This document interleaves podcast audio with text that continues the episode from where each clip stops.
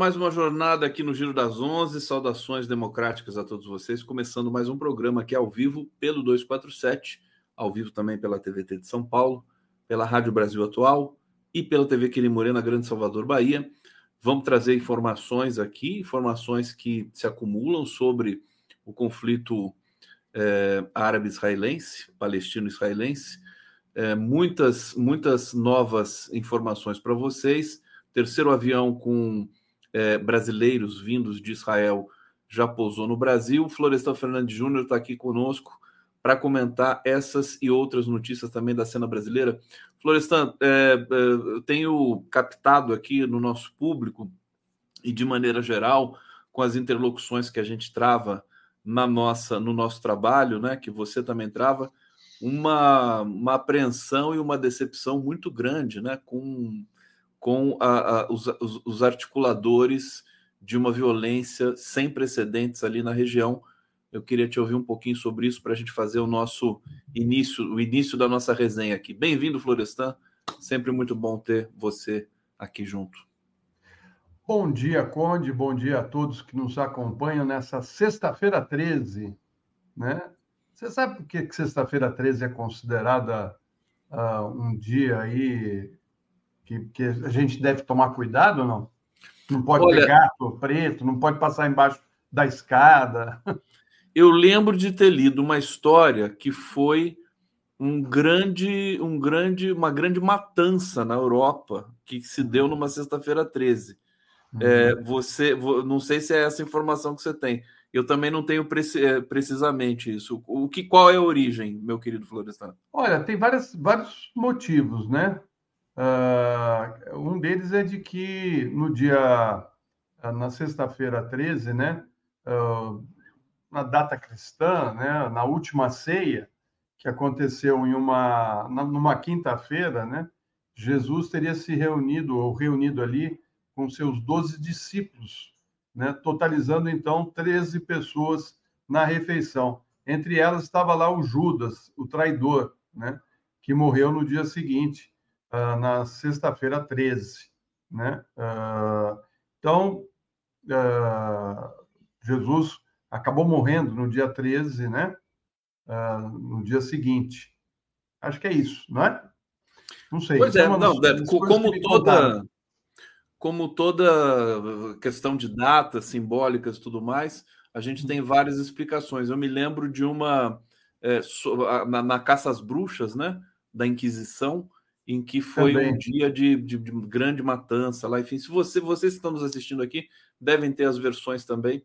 Podem colocar aqui no bate-papo, a gente vai ler com, com todo cuidado aqui. Florestan, é, então, sexta-feira 13. Espero que não, não tenha nada a ver, um né? presságio não, não sobre é. a, as intenções, as más intenções, as intenções é, violentas do, do exército de Israel com relação à faixa de Gaza. É, uhum. Como é que você está vendo essa situação lá?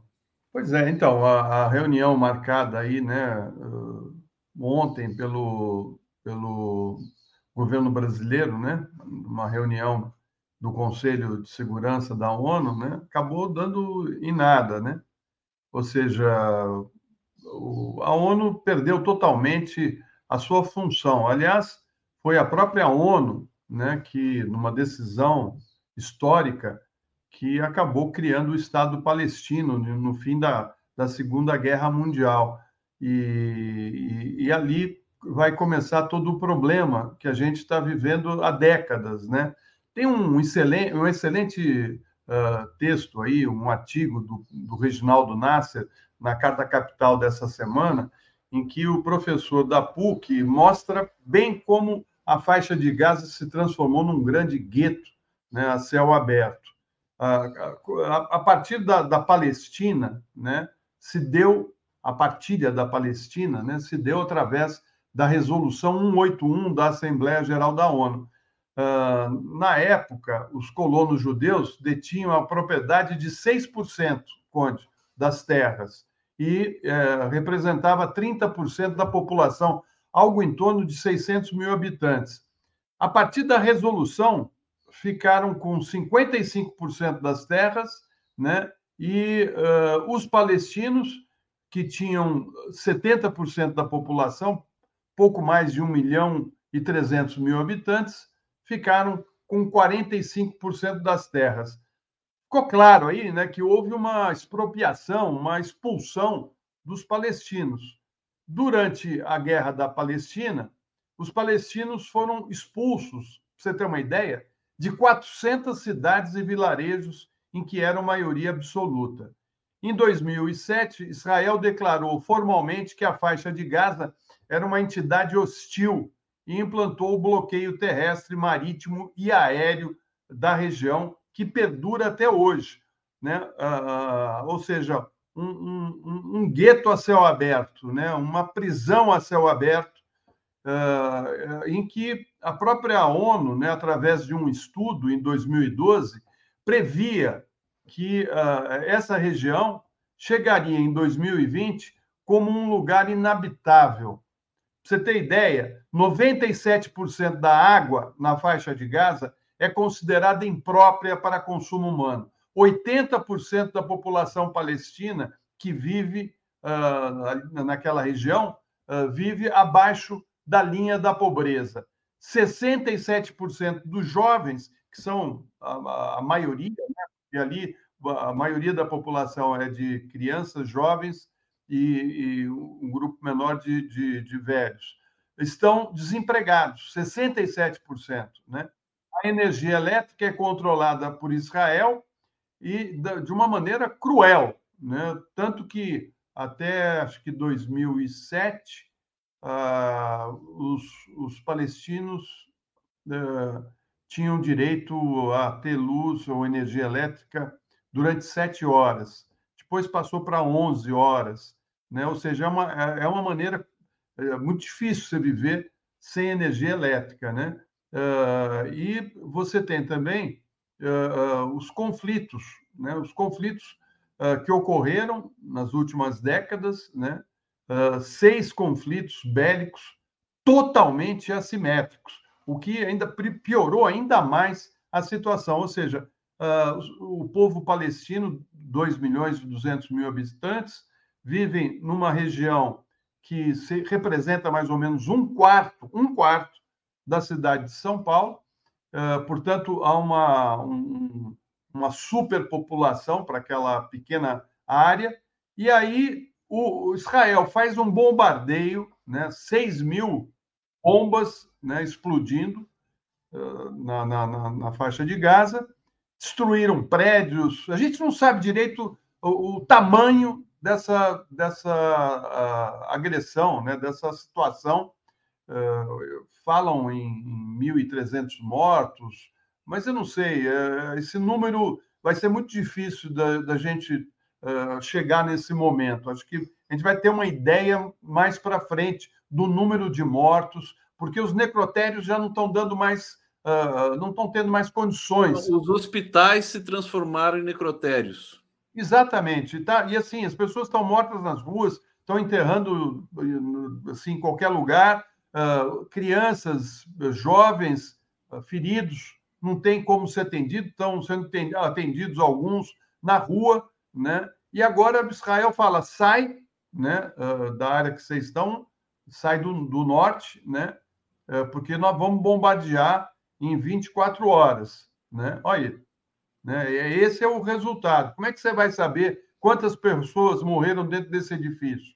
Né? Uh, o risco que, que elas estão correndo, porque você não tem energia elétrica, você tem três horas de energia elétrica e você fica na escuridão durante a noite, uh, ali uh, vendo bombas explodindo.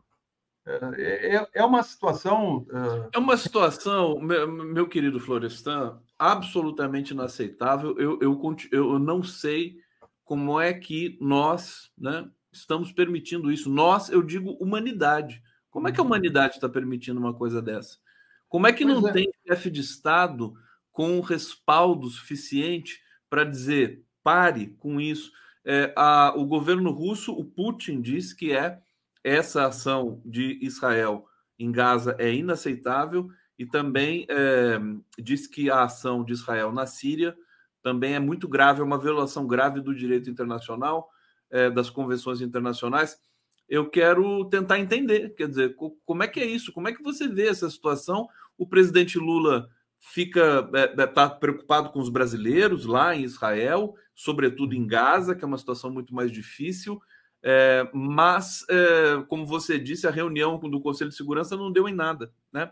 É. é eu estou muito aflito, querido Florestan, está tá, tá me abalando essa situação. É, eu acho assim: o ataque do Hamas foi de uma crueldade jamais vista, né? uma coisa absurda. Agora, é bom lembrar que o Hamas foi, no começo, muito bem aceito pelos uh, judeus, pelo governo uh, de Israel né? Uh, porque ele achava que poderia ter uma condição melhor de enfrentamento aos palestinos através dessa do surgimento do Hamas, que surge eh, no começo como uma, um, um grupo que uh, tinha uma função de, de, ajudar os palestinos, e os palestinos lá na faixa de Gaza reconheceram que eles ajudaram muito ali. Mas né, uh, em pouco tempo, o, o, Hamas se transformou numa dor de cabeça para o, o governo uh, de Israel. Né? E, e é, o, o, Hamas faz esse, esse, esse, esse, ataque, chama a atenção do mundo né, para uma situação uh, trágica uh, que os palestinos vivem, porque eles estão ali há décadas né, abandonados, completamente abandonados. Né? Ninguém, ninguém fez nada por eles. E aí o, o Hamas faz aquele ataque uh, assim, que chocou né? pela, pela truculência, pela violência. Né? É, é, é, um, é um grupo fundamentalista, né? e, e portanto, uh, sempre tem essa questão da, da, do fanatismo religioso que envolve as relações naquela região. Uh, agora, a resposta que. Primeiro que uh, ficou claro que Israel, uh, que se dizia muito bem preparada para, para os ataques, não estava, né? E, te, e, te, teria sido avisada pelo governo do Egito de, de, um, de que estava havendo uma movimentação estranha ali na, na, na faixa de Gaza mas acho que eles não levaram em consideração. Eles que foram ocupando, né? porque esse, esse Netanyahu foi cada vez mais avançando no território uh, palestino e, e, colocando colonos, né? e foram cada vez mais uh, reduzindo o espaço dos palestinos e, e, e deixando eles ali uh, ilhados numa prisão, né? porque não, tinha, não, tem, não tem recursos. Né? dependem de, de ajuda externa. E, enfim, o ataque do Hamas uh, acaba tendo um, uma resposta violenta e quem paga é o, é o civil. Quer dizer, quem está pagando essa conta são os civis da, da, de Israel né, e da Palestina. Isso porque os governantes né, do, do planeta assim o desejam, né, porque uh, não, vão continuar não resolvendo, né, o que parece o problema, essa questão, e vamos continuar tendo conflitos com morte de, de civis e inocentes. Né? Florestan, eu queria comentar essa última, esse ultimato de Israel, né? Existe uma apreensão muito grande que Israel invada por terra a faixa de Gaza. É, Israel ordenou que em 24 horas todos os é, habitantes de Gaza fossem para o sul. É, é, uma, é um deslocamento de mais de um é. milhão de pessoas que a ONU já é, destacou que é impossível de fazer. O Hamas orientou esses todos os palestinos para que não saiam de suas casas. Quer dizer, eu vejo o Hamas e o exército de Israel se digladiando, eles fazendo a, a, a disputa, e o povo da Palestina, que não tem nada a ver com isso, sofrendo todas as consequências. É, a gente está prestes a assistir um genocídio, é isso? Não, já estamos vivendo esse genocídio faz tempo, né? Faz décadas que nós estamos vendo esse genocídio, né? Porque o, o que fizeram com o povo da Palestina não é brincadeira, né? E agora com muito mais violência E eu acho que, como o Hamas está tá ali uh, na faixa de Gaza, uh, o, governo israelense não quer nem saber, ele vai invadir, e isso, isso é dado como certo, viu, Conde? Que eles vão, vão invadir por terra, e aí vai ser um massacre. E como eles têm um controle da energia, certamente uh, eles, eles vão controlando uh, o que, que eles querem impedir que o planeta fique sabendo, porque os palestinos estão incomunicáveis, incomunicáveis, não tem como, como se comunicar com ninguém. Né? Eles estão ali, né, quase que num presídio a céu aberto, né? sujeitos a qualquer coisa, porque quem, quem que vai quem que vai ali uh, conseguir uh, passar as informações. As informações, no começo, estavam vindo com, com uma certa regularidade, vamos dizer assim, mas aos poucos eles, eles estão perdendo sinal de celular, enfim, não tem energia. É, é, uma, é uma situação realmente que, que, que, que, é de massacre mesmo, né? É, um, é uma coisa. É uma situação que, inclusive, leva pânico à, à população que, que não sabe se o ultimato de Israel é real, se não é, em quem acreditar, né? Quer dizer, é, é muito difícil, né? Eu vejo o presidente Lula, o Florestão, queria falar um pouquinho da relação Brasil com essas questões, contigo, é muito, muito, muito preocupado com isso.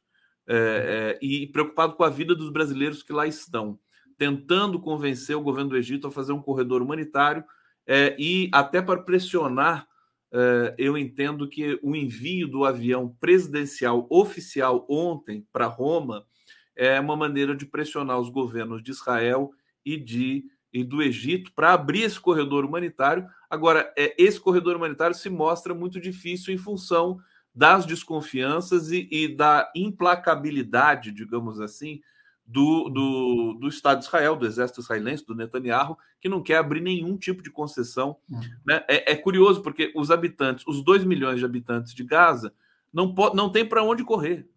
Nem para o mar eles podem ir. Né? Eles não têm para onde sair. Quer dizer, como é que quer que, que, Como é que pode. Não pode nem se chamar de refugiados também. É, parece que a ideia realmente é, é acabar com o povo palestino. É. Né? É, vamos eliminá-los. Né? Uh, parece que é isso que eles querem. E, uh, enfim, é, é, impossível eh, essa população uh, se deslocar para o norte, porque eles não vão conseguir, não tem espaço suficiente para todo mundo. Né? Uh, é uma coisa assim, só para justificar, dizer, olha, eu bem avisei, não saíram, quem ficou morreu. Né? Está na cara que é para isso, é para ter um álibi. É para ter um álibi uh, para sair matando. Né? Enfim, eh, o presidente Lula ele fica sozinho, aliás, não, sozinho não, acompanhado do Papa, né? nessa cruzada de, de, de, de pacificação. Né? E ele, ele, ele faz a proposta correta. Né? Aliás, isso uh, já, já vinha sendo, sendo feito pelo Lula no primeiro mandato. Né? Ele já chamava a atenção da questão da Palestina, já chamava a, questão a, a, responsabilidade uh, da ONU em relação à questão da faixa de Gaza, que tinha que ser resolvido. Olha, há 20 anos que o Lula está falando isso, não é de agora que ele está falando isso, mas ele se solidarizou com o governo de Israel, né? ele, ele uh, foi duro contra o ataque do Hamas, né? condenou o ataque, porque foi de uma brutalidade, uma coisa é, é, olha, é, é, é, chocante aquelas imagens que a gente viu, a truculência, matando uh, as pessoas jovens numa festa, uma coisa horrorosa aquilo tudo, horroroso, horroroso. E tem que pensar que tem umas 150 pessoas que foram sequestradas, né? E que estão uh, nas mãos do Hamas. Eu não sei como é que o Netanyahu, que foi tão incompetente em relação à defesa de Israel, uh, vai fazer para salvar ou tentar salvar essas vidas que estão nas mãos do Hamas. Né? E, e, e é um drama que o, que o mundo está vendo. Um comentarista numa das minhas transmissões disse o seguinte: eu achei bastante interessante. Ele falou: é, o Hamas tem 150 reféns e Israel tem 2 milhões, 3 milhões de reféns, né? 3 milhões somando com os da Cisjordânia também. O, o meu querido Florestan Fernandes, aliás, deixa eu pedir aqui para vocês que estão nos assistindo para contribuírem aqui é, junto ao nosso bate-papo, né? Com perguntas, com colaborações, com informações. A gente tem aqui imagens recuperadas é, de Gaza, né? É, daqui a pouco eu vou trazer imagens ao vivo também para vocês. Essa aqui é uma transmissão especial que é, fica 24 horas né, com as imagens de Gaza no monitor. É, e eu quero agora tratar com, com o Florestan. Florestan, a gente vê assim, eu, eu vou subscrever as palavras do Walid Rabah, que é o presidente da Associação Árabe Palestina no Brasil, deu acho que mais de uma entrevista aqui para o nosso, o nosso coletivo, dizendo que a gente assiste também a um genocídio comunicacional as agências internacionais todas pró-Israel, as big techs todas pró-Israel, e a imprensa brasileira é mais pró-Israel ainda do que tudo junto. Então a gente tem assim um bombardeio, né, de uhum. informações que são falsas também, porque são enviesadas. É, haja vista aquela história dos bebês decapitados que a Folha de São Paulo tenta salvar agora também sem muitas condições, porque não se sabe, não se viu, não tem foto, não tem nada, não tem registro disso. Eu queria que você falasse da perseguição, por exemplo, que o Breno Altman está sofrendo, porque o Breno Altman é um judeu, né, e que defende a soberania do povo palestino e critica, né, a violência do exército israelense. É, a Associação Brasileira de Imprensa já emitiu uma nota em defesa do Breno Altman como é que você está vendo essa situação?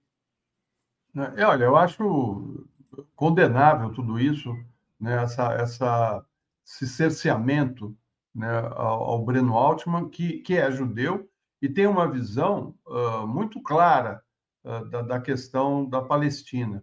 E, e ele uh, responsabiliza o Estado de Israel pela situação que nós estamos vivendo hoje. Né? E, e realmente uh, é isso. A responsabilidade é de Israel, mas uh, por conta do ataque do Hamas, a, a mídia uh, do, do, dos grandes países fica numa visão voltada só para, para os, os civis que foram mortos na ação do Hamas.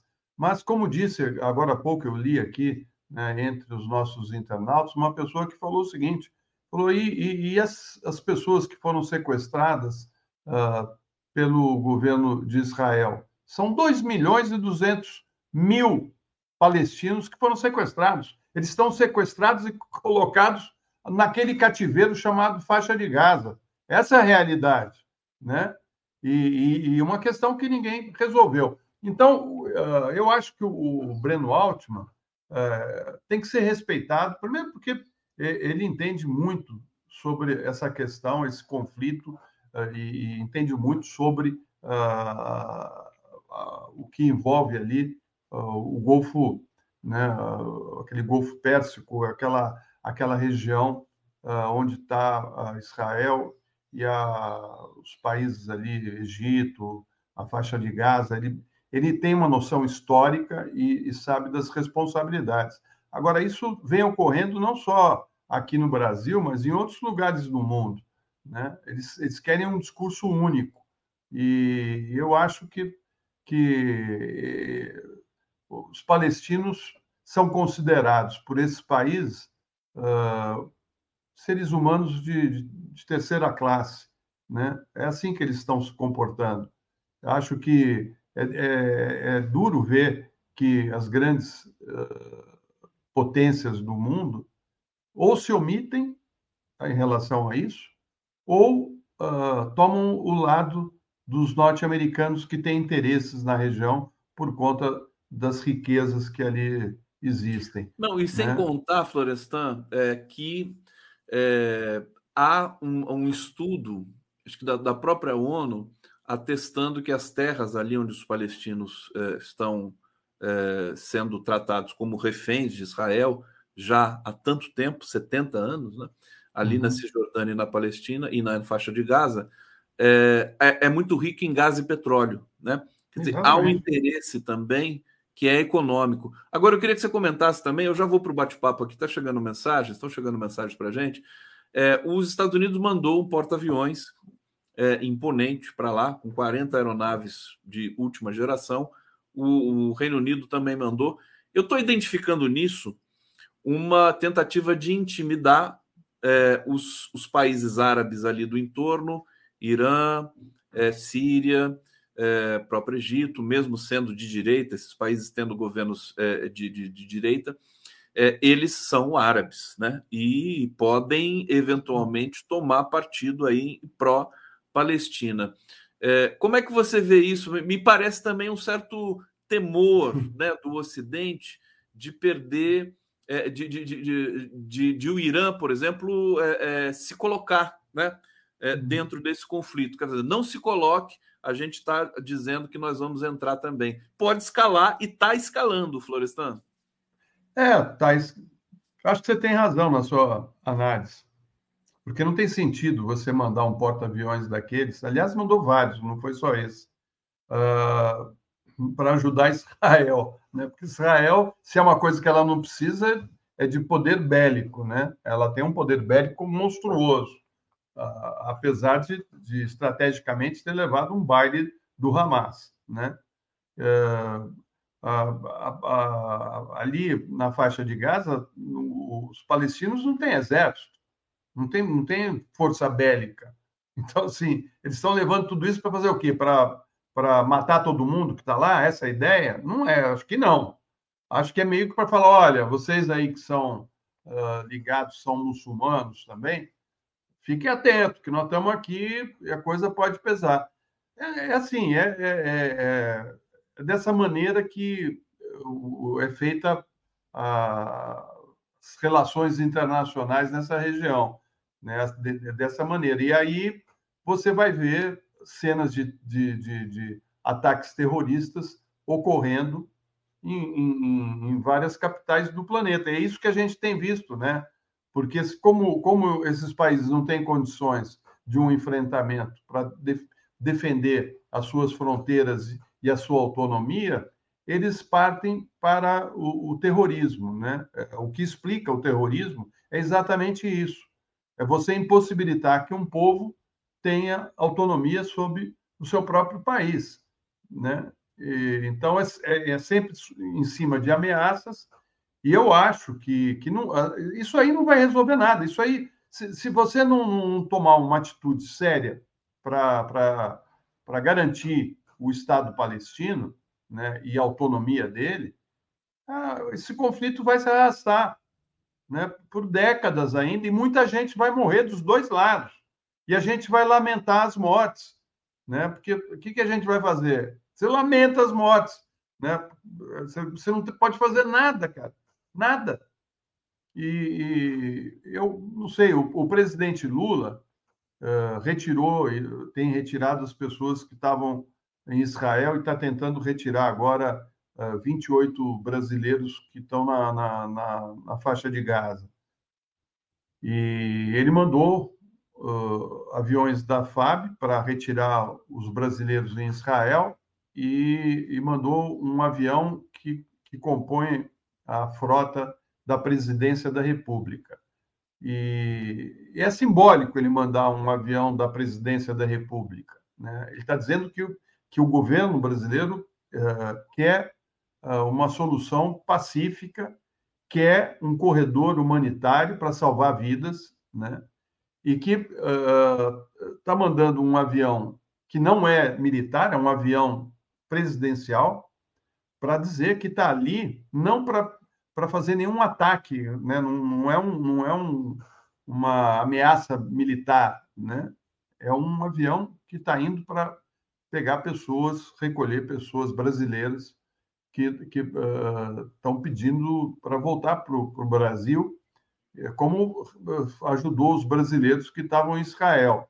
Aí muita gente fala, não, por que foi buscar lá em Israel? Eles eram, boa parte era turista e podiam pagar os vários voos foram cancelados. né? E acho que o governo brasileiro fez muito bem de, de tirar os, os cidadãos uh, brasileiros da, de uma região de conflito, trazer aqui para o Brasil e, e, dar um exemplo, né? Você vê para o mundo até vários países da América Latina procuraram o Itamaraty, estão pedindo ajuda, o Chile, a Argentina, né, para ver se consegue através desses voos do, do governo brasileiro trazer, uh, enfim, cidadãos é, tem, tem, gente, tem gente reclamando já do seguinte: quer dizer, o Brasil está trazendo os brasileiros ricos de Israel e os brasileiros pobres de Gaza né, vão ficar vão ficar presos ali. Evidentemente que é uma crítica, é, acho que até injusta, mas mais uma vez revela que você tem luta de classes até nesses resgates. Né? Eu acho, acho que vale a pena lembrar uma coisa, sabe? O, o presidente Lula, né? Uh, mandou um avião para uh, trazer para o Brasil de volta evangélicos. Né? Evangélicos que fizeram tantas fake news contra o, o presidente Lula durante a campanha. Né? Ele mandou dois aviões repletos de, de evangélicos resgatados em Israel uh, mostram um detalhe interessante. Uma das igrejas era a Lagoinha, a mesma do André Valadão, né? Ah, ou seja, os aviões da FAB, que no tempo do, do Bolsonaro transportava cocaína, joias sauditas e coisas mais, né? agora está transportando pessoas que estão em, em regiões de risco. Né? E, e, aí eu lembro, viu, ah, como é diferente um, um, presidente humanista e um outro que é armamentista. Né?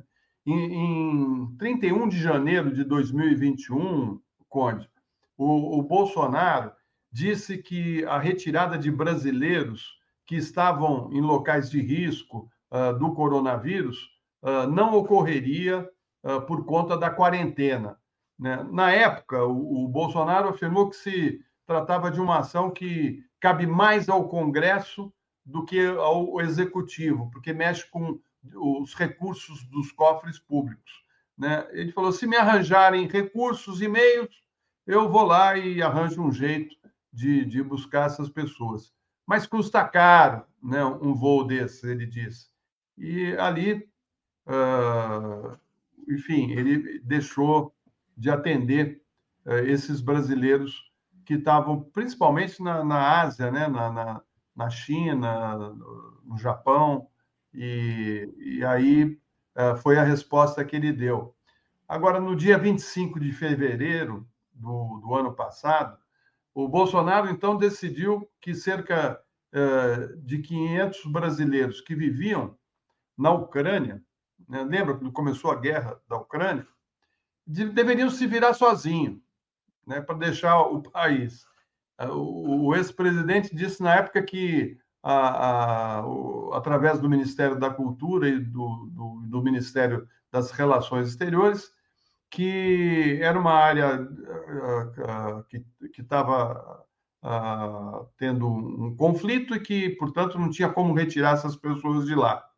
Né? O, o tom, desse tom do, do Bolsonaro, foi seguido pela Embaixada Brasileira em Kiev, né, que divulgou uh, horas depois da fala do Bolsonaro e horas depois da invasão das tropas russas, uh, a recomendação para que os brasileiros tentassem se deslocar por conta própria. Né?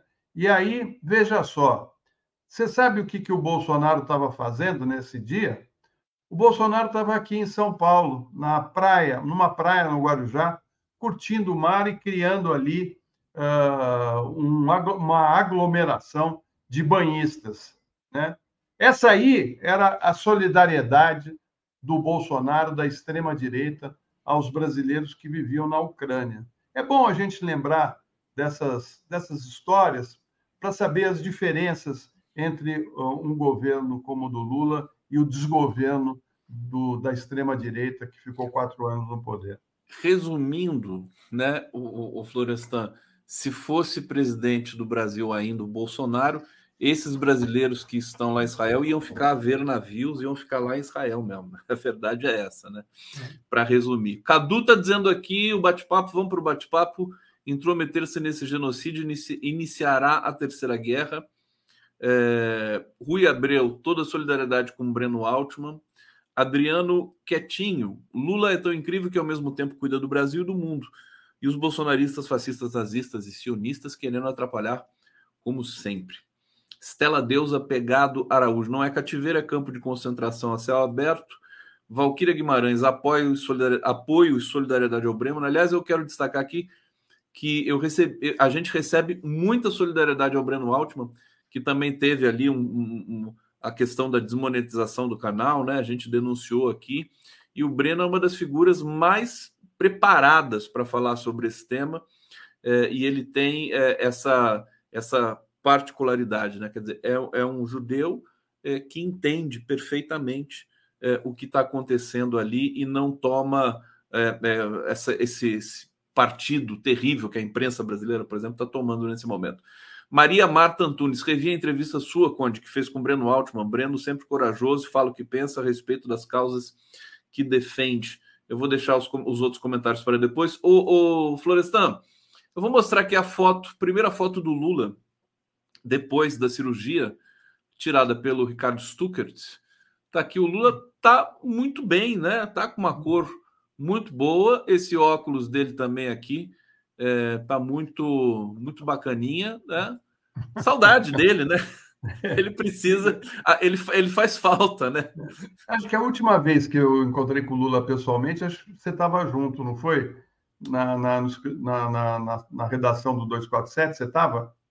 nesse dia? Não, não, nesse dia não fui. Nesse dia não Ele foi com a Janja. Isso foi antes da campanha uh, eleitoral. Não, eu tive depois com ele num, num, num jantar, né?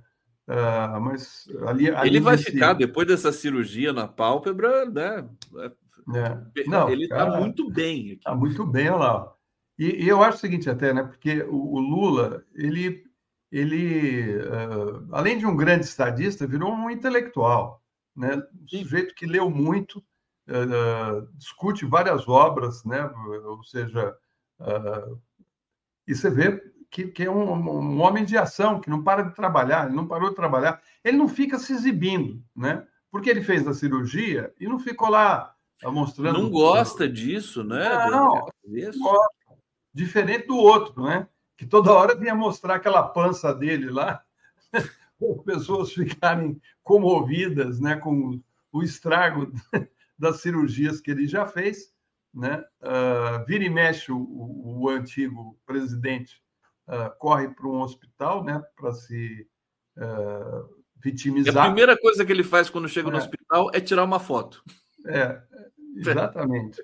E o, o Lula está aí, né, cara? Bem para caramba, fazendo reuniões no, no, no Palácio do, da Alvorada, uh, reuniões uh, virtuais uh, com o Ministério, inclusive várias para tomar decisões a respeito da, do posicionamento do Brasil com relação a, a, ao conflito né, na, na, faixa de Gaza, né, como é que o Brasil deve se colocar, principalmente em relação à ONU, né, onde ele ocupa a presidência né, do Conselho de Segurança, e, e com as questões do país, né? porque ele lida com um Congresso muito difícil, muito complicado, que uh, foi, uh, aos poucos, deixando de cumprir as suas tarefas constitucionais e avançou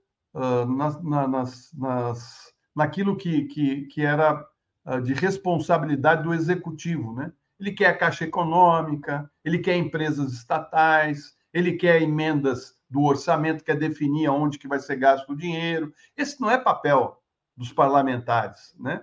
Mas ficaram mal acostumados, porque o, o, o abriu o cofre e falou: podem fazer o que vocês quiserem com, com esse dinheiro, né? E aí o Lula chegou e falou: ah, comigo não é bem assim, né? E está tentando negociar, porque piorou muito. O Congresso, você pega da Constituinte para cá, é, cada vez foi ficando pior, pior, pior.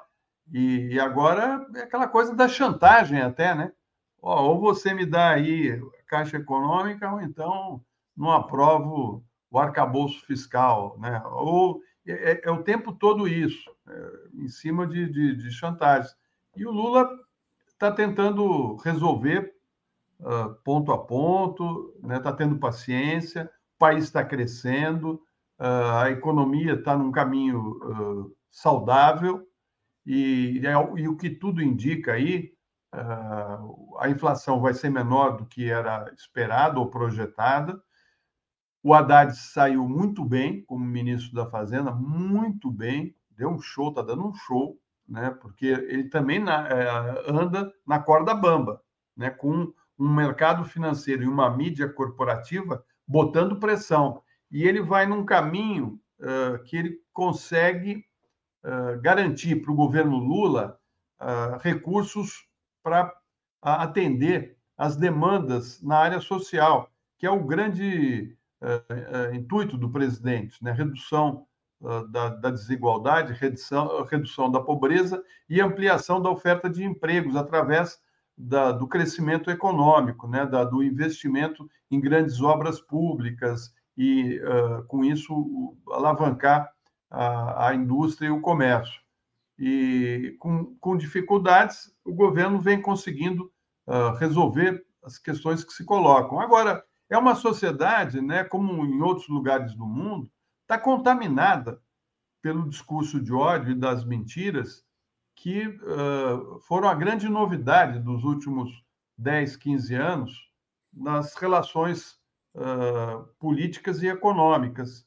E muitas pessoas, como a gente vê ainda hoje, uh, foram capturadas né, por esse discurso e precisa entender até mais de, de psicologia para compreender por que, que essas pessoas uh, acreditam né, num mundo que não existe, num mundo uh, criado pelo bolsonarismo. É uma coisa impressionante, mas isso ocorre nos Estados Unidos também. Isso aí a, a, psicologia realmente ela explica, né? A, o, a mentira tem um poder de sedução muito forte. Essa história, por exemplo, dos 40 bebês decapitados, né? A pessoa vê isso uma vez, é, depois pode vir o desmentido, pode vir a história de fake news, mas aquilo fica cravado na, na, na memória daquela pessoa. É. E fica uma coisa assim, você, você, você se apega à mentira. Essa, enfim, é, são, são, é, é, são as, as dificuldades da vida, né? Quer dizer, ser humano, o sujeito tem essas fraquezas, essas fragilidades, e a gente precisa, por isso que a gente tem a política para tentar é, é, enfim, dirimir essas questões aí também de ordem da comunicação. Aliás, eu sempre acho que falta um núcleo né, é, de comunicação aplicada com especialistas, pesquisadores, não só para o governo brasileiro, sobretudo para o governo brasileiro, mas para qualquer governo do mundo. Né? Os Estados Unidos têm isso, né? eles têm uma sala de.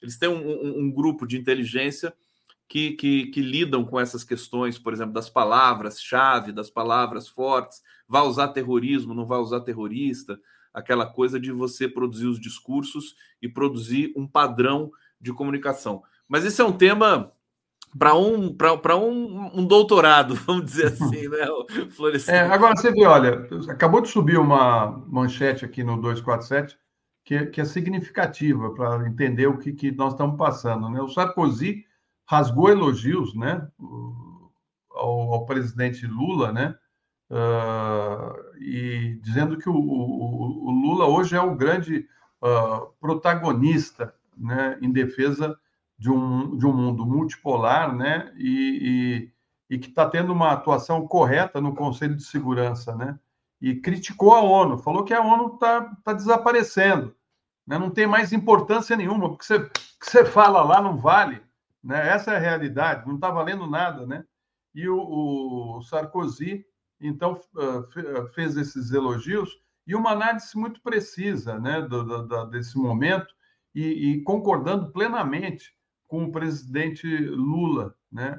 Ele, o, o Sarkozy criticou os organismos multilaterais, incluindo a ONU. Né? Ele argumentou que, que essas instituições perderam relevância em um mundo em constante mudança, o sistema multilateral que conhecemos hoje é do século XX e a gente está no século XXI.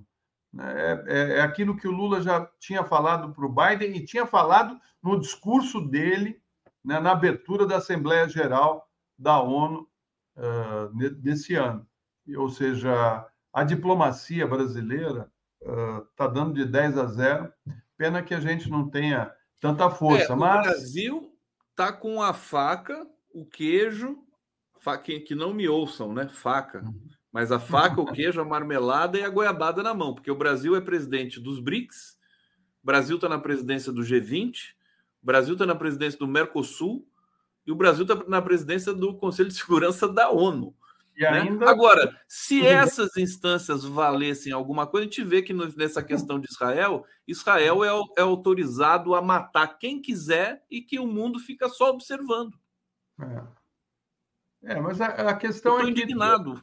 É, não, todos estamos, né? É, é, o, e você vê que uh, os Estados Unidos estão numa crise profunda, né? Aquela democracia que eles falavam aos quatro ventos, a grande democracia do Ocidente, está aí, né? Com um pastelão, né? a invasão do Capitólio, um presidente uh, uh, autoritário, truculento, manipulando as eleições nos Estados Unidos, fez de tudo para melar a eleição nos Estados Unidos. É uma vergonha.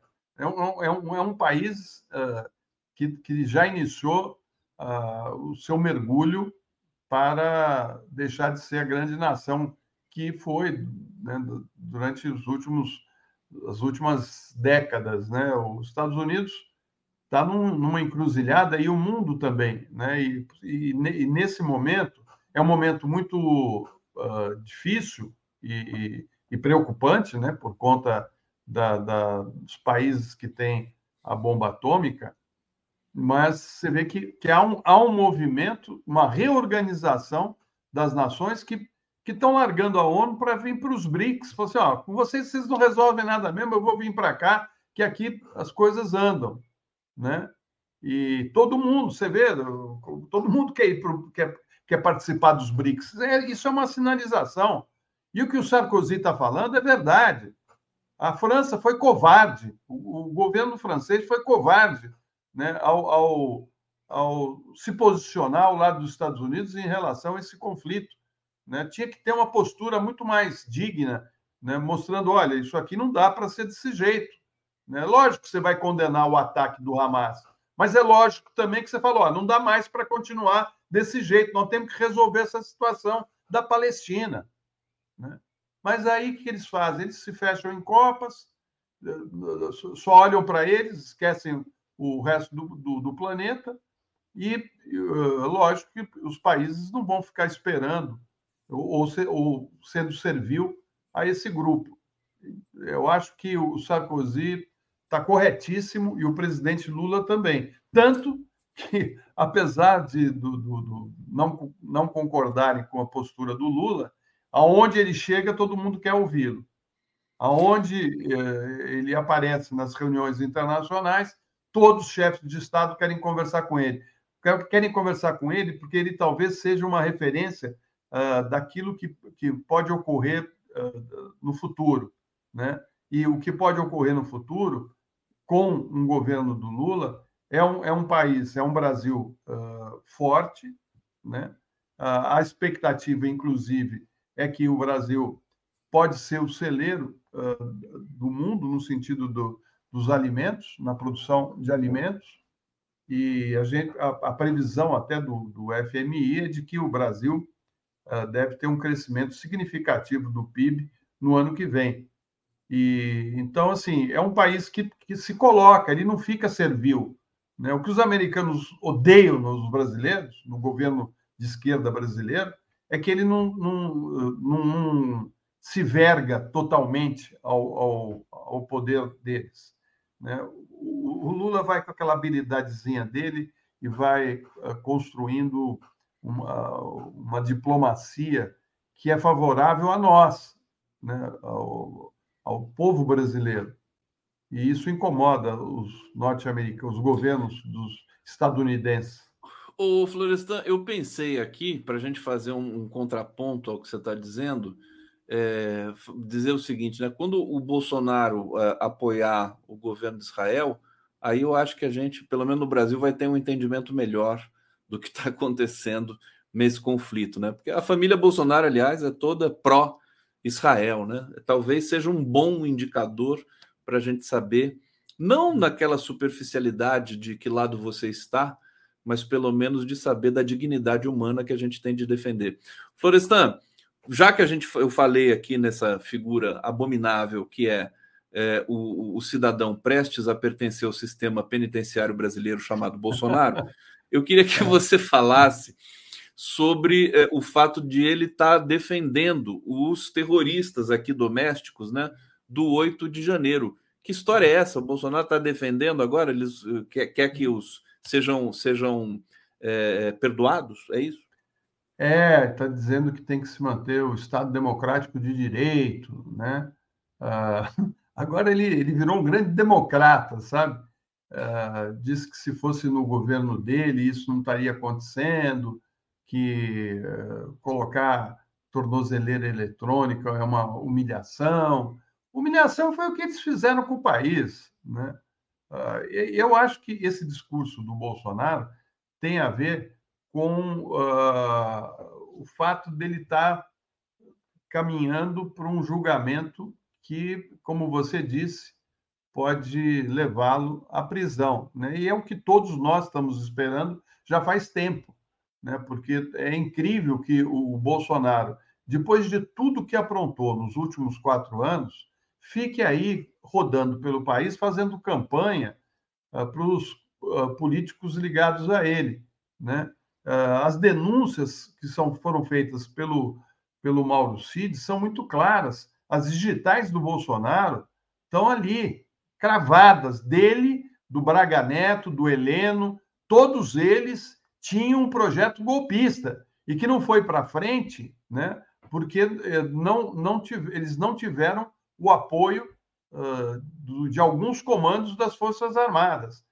Não foi por outro motivo, foram, foi por conta da, da, da, falta de apoio, principalmente do pessoal da Ativa. Não que, que eles uh, não eram bolsonaristas, eram, até devem ter votado no Bolsonaro, mas eles perceberam que aquilo era, era uma, um, um, voo perigosíssimo né, para eles mesmos.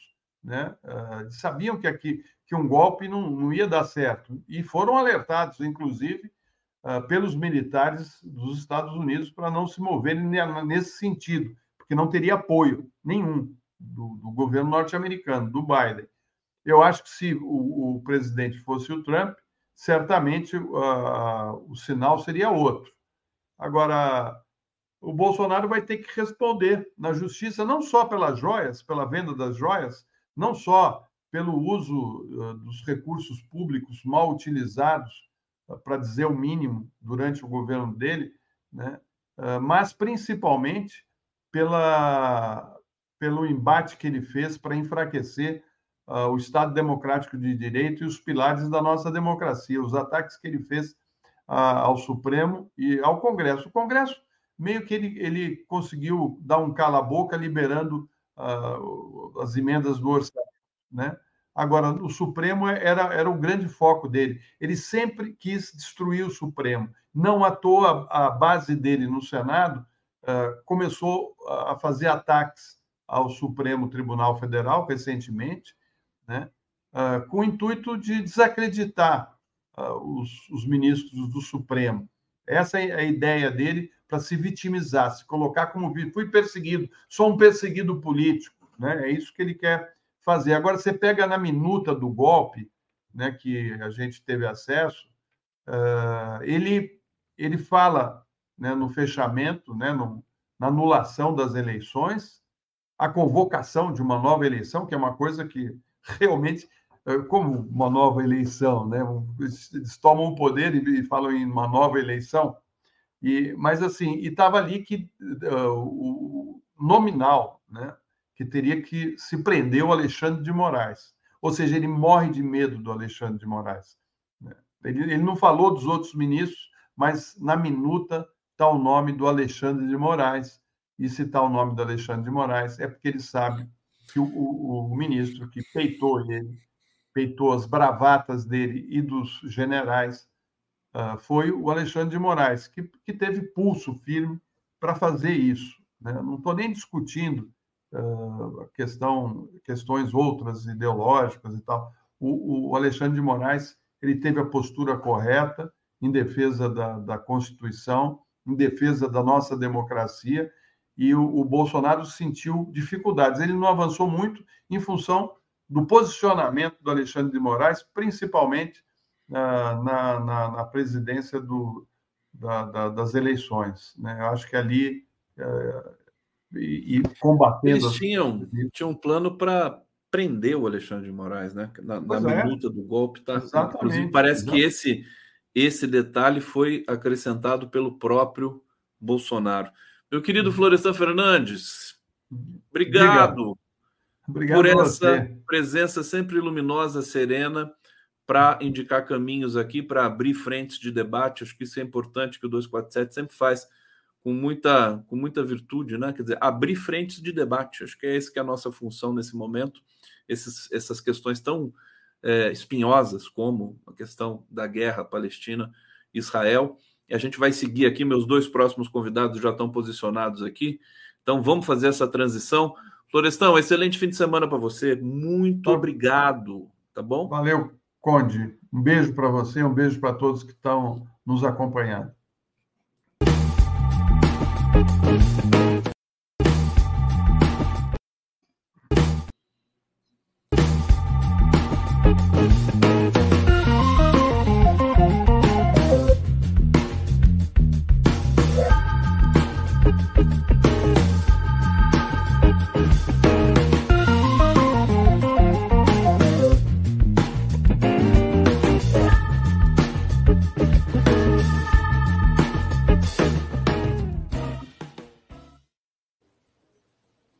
Estamos aí com os meus dois novos convidados aqui. Muito obrigado pela presença. Deixa eu colocar no destaque aqui, querida Matilde Ribeiro, Ramatz Jacino.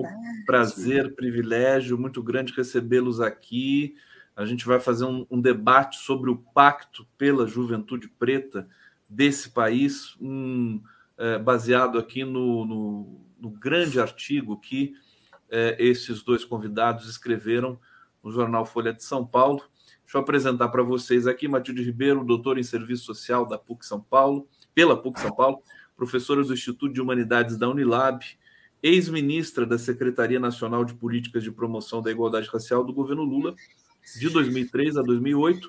Ramatz Jacino, doutor em História Econômica pela USP, professor do bacharelado em Ciências Econômicas e do Programa de Pós-Graduação em Economia Política Mundial da Universidade do ABC. Sejam bem-vindos aqui. Deixa eu passar a primeira palavra para minha querida Matilde Ribeiro. Obrigado, Matilde, por atender nosso pedido. Obrigado por estar aqui. É, eu queria é, é, gastar um pouquinho do nosso tempo é, para falar de uma situação que tem, tem muitas, inclusive, muitas semelhanças com o nosso tema principal, que são as oportunidades para a juventude é, negra no Brasil que é Gaza, né? Quer dizer, Gaza é, é uma espécie. Nós temos várias Gazas no Brasil é, que nós precisamos, inclusive, com a, a proposta que vocês estabeleceram ali naquele, naquele artigo, que eu vou trazer aqui para todo mundo daqui a pouco, é, para a gente ter uma solução para isso. Então, eu queria que você falasse um pouco desse conflito é, para a gente iniciar o nosso debate aqui. Matilde Ribeiro. Simbora, boa tarde, Conde. É, boa tarde, né? É... Boa tarde já, boa tarde. Falta um minuto é... boa tarde. Obrigada por mais uma vez me receber. É... Considerando a dinâmica da realidade brasileira e mundial, é, nós vamos nos encontrar muitas vezes para debater esses temas tão duros, né? Eu ouvi boa parte da, das reflexões do Florestan e uma aula, né, diga-se de passagem. É, eu fiquei bastante é, reflexiva com, com a, as questões apontadas, sobretudo porque parece que não tem saída, né? É, esse conflito Israel-Palestina ele é, é, antigo. Eu me lembro que quando eu coordenei aí pelo governo Lula em 2005 a primeira conferência nacional de, de promoção da igualdade racial, conflito Israel-Palestina era um dos temas e lá estavam alguns é, participantes dessa movimentação internacional, seja por parte dos israelenses, seja por parte dos palestinos, considerando que o guarda-chuva, né, promoção da igualdade racial, dentro dele cabe muita coisa, né? E foi lá que eu tive o meu primeiro contato assim mais sistemático e político com essa questão no sentido de pensar o que fazer, né? E de lá para cá as coisas só agravaram, né? É, já, já vai para 20 anos isso, e hoje nós estamos vivendo uma situação que é, é alarmante, é inaceitável. Né? E você agora fala que são várias situações de Gaza no Brasil. É, é desde, aliás, no Brasil todo, é quase um, um quase um, um celeiro de guerra, né? se nós formos considerar, puxando aí para o nosso tema, é, o que foi o genocídio dos indígenas, o que foi a escravização nesse país. Né? Não foram poucos os homens, mulheres, crianças, idosos que morreram em função desta é, guerra que no Brasil, eu estou usando a palavra guerra só para caracterizar a gravidade, mas no Brasil é, dizem que foi silenciosa, né? Dizem que não foi tão grave assim. Mas toda e qualquer forma de é, matança em massa e de genocídio é aviltante, né? É, é, nós temos que, sobretudo, conversar um pouco sobre o que é sentido, qual é o sentido de guerra, né? É, por que, que, as, que os países, as nações guerriam? Né? Quando é, também, é, lembrando do apartheid, por exemplo, né? É, existem guerras em que o lado armado da guerra mata como se o outro lado fosse animal, né? E guerra é sempre um celeiro de matança. Olha aí as imagens, né? É aviltante. Eu estou até colocando essas imagens aqui para passar para o Ramates. Quer dizer, como é que hoje, né? Vamos fazer o clichê, né? Século 21, 2023, depois de tudo que, que o mundo passou, a gente aceita esse tipo de aniquilação de um centro urbano, de uma cidade daquilo que muitos chamam de um presídio a céu aberto, que é Gaza, ou um campo de concentração. Hamas, é, o nosso público aqui, é, grande parte do nosso público está tá num nível de indignação que poucas vezes eu vi aqui. A gente já, o Brasil já sofreu muito, mas assistir isso à distância é uma coisa muito difícil. Eu queria te ouvir um pouquinho sobre isso antes da gente entrar para o nosso tema principal hoje, que é a juventude negra do Brasil é, mas que está totalmente associado também a essa questão aqui. Ramatz, Jacino, prazer te receber aqui. Bom, boa tarde, Conde. Eu agradeço o convite para a gente participar desse importante debate, dessa discussão.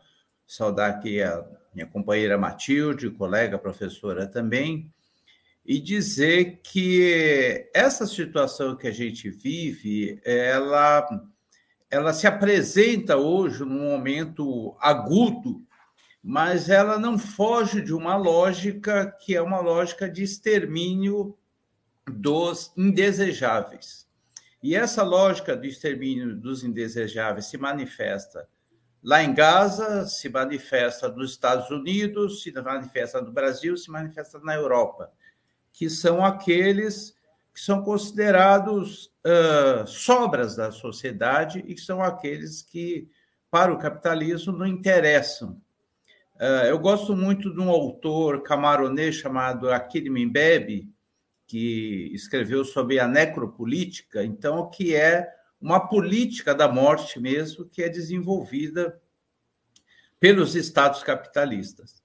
Uh, e no caso específico aí, essa política da morte, ela atinge proporções uh, que são bíblicas quase, né? Até que eles têm essa referência religiosa, porque assim é uma coisa inacreditável que está acontecendo. Evidentemente, não se concorda com os métodos desenvolvidos aí, que, que foram praticados agora, em especial, pelo Hamas, a maneira como se comportam nessa matança, mas entendendo que essa, esse, esse comportamento talvez represente até uma forma de desespero por conta de uma matança continuada do Estado de Israel, de manter aquela população ah, numa condição de verdadeiro campo de concentração.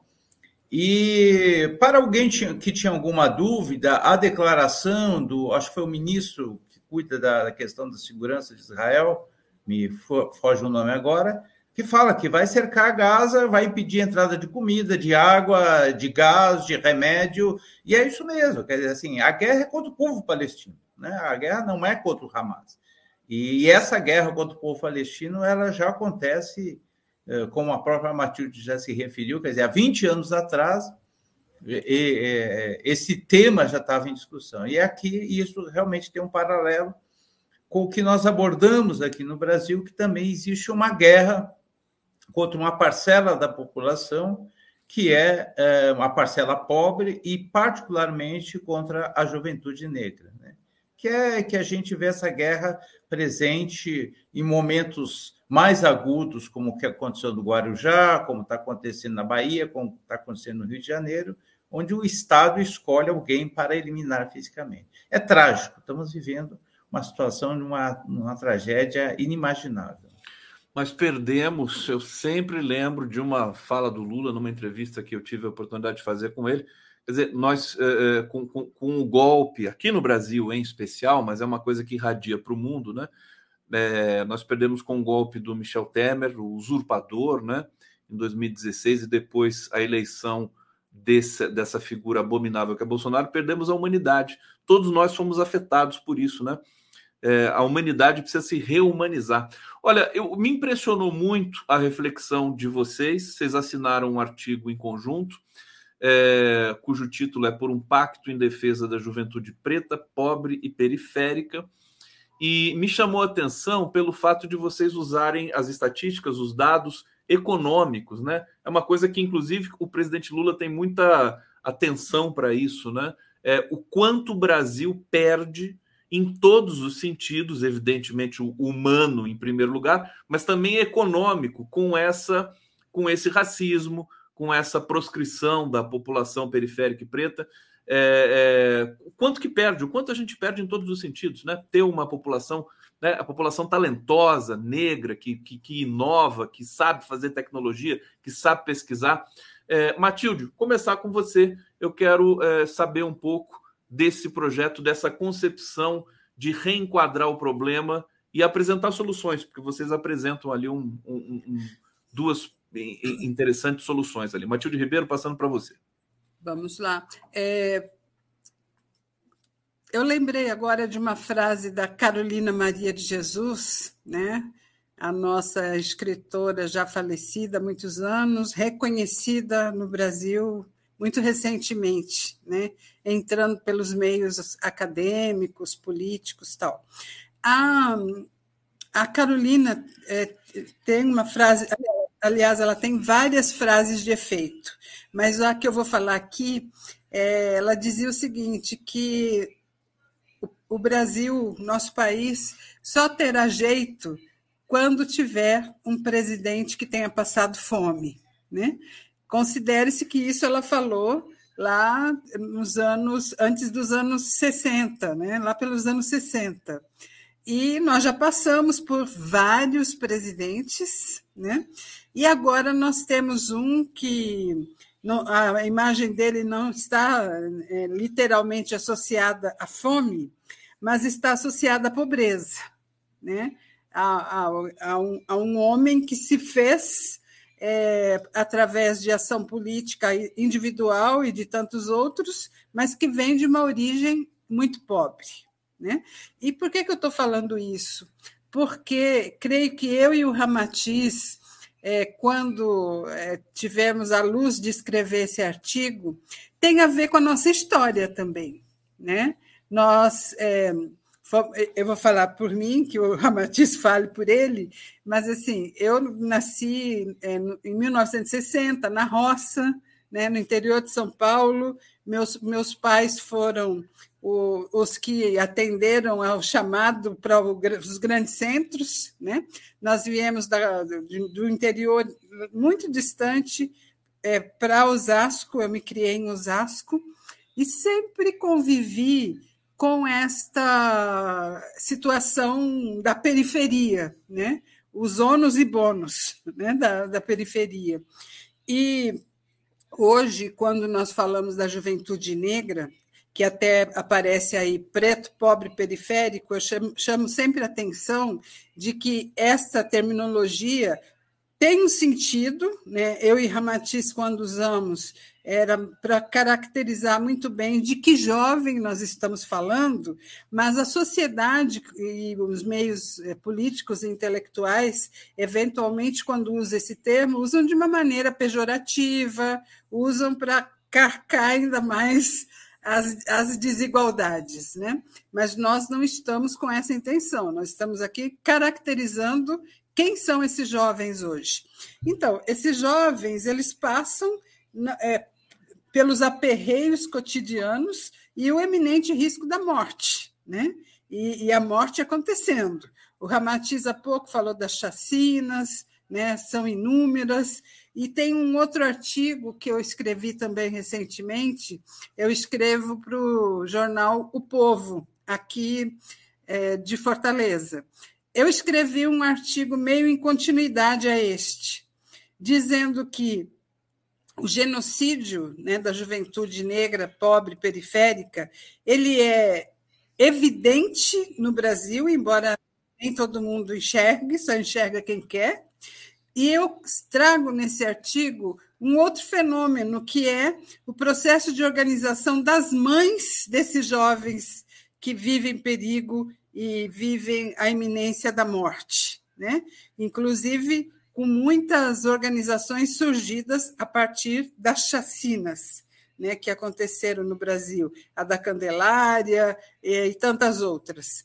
E essas, eu, eu, eu, digo nesse artigo que nós temos, sem dúvida, que trabalhar para a proteção da população como um todo, segurança pública de verdade, né, para os jovens, seja lá onde eles estiverem. Né? Nós estamos falando mais focadamente na periferia, mas é, podemos também falar da juventude de maneira mais ampla, mas sejam os jovens, sejam os moradores, né, todos, a maioria da população preta e pobre moram em lugares de risco no que diz respeito à insegurança pública, e eu retrato a figura das mulheres disso, nisso, né, o quanto o movimento de defesa é, por uma segurança pública efetiva está na mão das mulheres organizadas com o mote de serem mães ou parentes de jovens assassinados. Né? Aliás, Matilde, desculpa, você quer concluir? Por favor. Não, não, pode, pode seguir. Não, eu quero pegar daí justamente para passar para o Ramatiz. Agora eu não sabia que era oxítona,